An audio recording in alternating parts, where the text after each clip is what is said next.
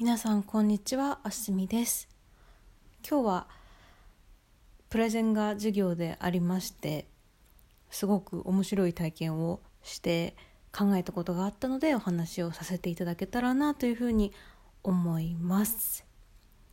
と言いつつ今日はもう10時半で夜もうすぐ寝る時間本当に一日疲れまして。あープレゼン直前まで結構エディットとかしてていたり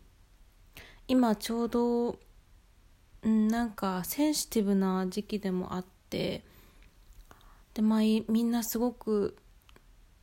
まあ、北米で起きてるニュースとかですかね、まあ、英語圏で起きてるニュースとかの話でなんかすごく疲れたりどんよりしてる子が多いかなと思ったのでプレゼンの内容とかも結構直前までこれは抜こうとか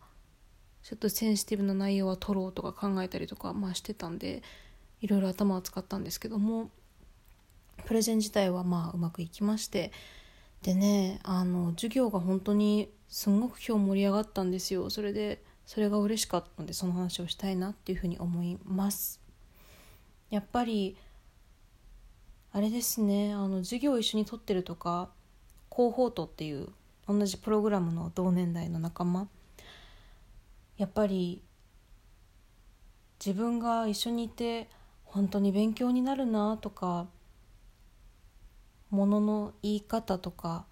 なんかいろんなポリティカルに言ったらいろんな意見とか好みとか見方とかいろんな子が全然いていいんですよ。何が私 UBC に来て嬉しいなって思ったかっていうと私のプログラムに関してはそういうアカデミックにいろんなことを言える部分。でもそれでいて結構文化とか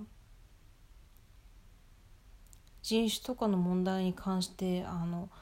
クリティカルな話はするけどこの最後の一線をな越えないようにみんなすごく気を使ってくれる感じとか。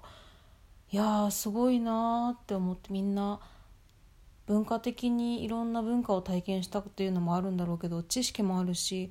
ものすごい賢いしであの EQ っていうのかな？感情の IQ みたいなものも気持ちを汲み取ったりとかする力もすごいみんな高いなと思って本当に今日は感動をしていました。で具体的にどういう話だったかっていうとあのアン・アリソンっていうアメリカの女性の白人の学者さんが日本の1991年から2011年までの20年間バブルが崩壊してからですねその期間の日本社会で生きることの不安定さっていうのを本にして2013年に出してたんですけれどもその本とウォルター・ベンジャミンっていうえー、っとドイツ系獣医種の哲学者の方がいらっしゃって1940年に亡くなってるんですけれどもその方が亡くなる前に書いた「On the Concept of History」っていう、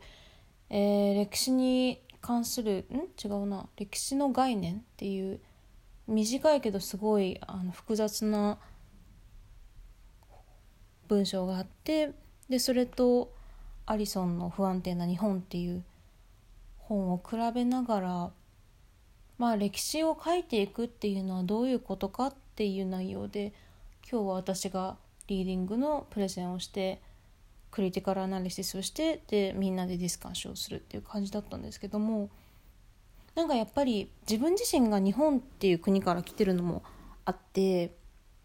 まあ知識とかは自分の生きてきた中での語れることってあるんですけどやっぱり授業の中で特定の国とか特定の地域の話をやるよって言った時にじゃあその話を授業でしたところで他の子たちの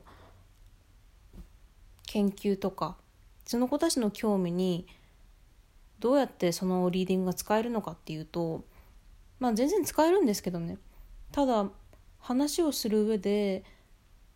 まあ難しいなどういうふうに私には関係ない話って思われないこと？難しいなって思いながら話を結構してたんですけどうんみんな先生も優しかったし生徒の子たちもすごく活発に意見を述べてくれてていやー UBC のこの学問のこのプログラムに来てでこの先生とこの生徒たちと一緒に授業を受けれてすごいありがたかったなっていうふうに本当に今日は思ったまとめの楽器でした。まあ私あと2回ぐらい多分プレゼンテーションあるんですけどまだまだ。そうもうすぐ楽器が終わるのでねそんな風に考えてました。やっぱり大学院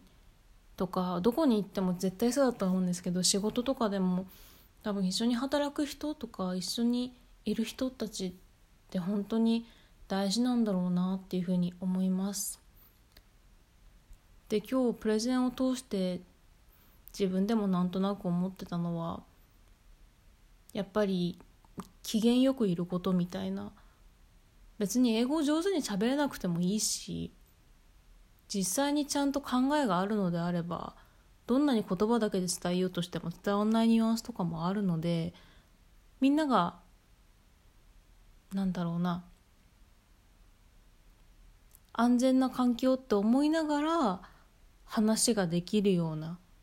そういう空気感を作っていくっていうのも一つものすごく大事なんだろうなっていうふうに今日は思いました。私のその授業を取ってる先生はスーパーバイザーの授業だったんですけど本当にその先生もすごく頭もいいしすごく優しくディスカッションの流れを作っていってくれる人なので、まあ、それのおかげもあったなとは思うんですけれども私が他の日本以外の国に来てでディスカッションいっぱいやる授業を取って学んできたのって多分聞く姿勢も大事だし、うん、言葉をしっかりアーティキュレートして言う伝えるっていうこともものすごく大事なんですけどそれ以上に雰囲気作りっていうのも、まあ、雰囲気作りだけじゃダメなんですけど喋りつつ無駄なことは言い過ぎず、うん、雰囲気作りに貢献するっていうのはやっぱりものすごく大事なんじゃないかなっていうふうには思いました。どうなんだろうな。これアメリカのすごい田舎のとこに行くとまたこの体験は違うかもしれないけどやっぱりバンクーバーっていう土地の不思議なところでみんなが先住民の方々の土地を借りて住んでいるっていうセトラーであるっていう自分たちは輸入植者であるっていうこの土地の人じゃないんだっていう意識を持ちながらいろんな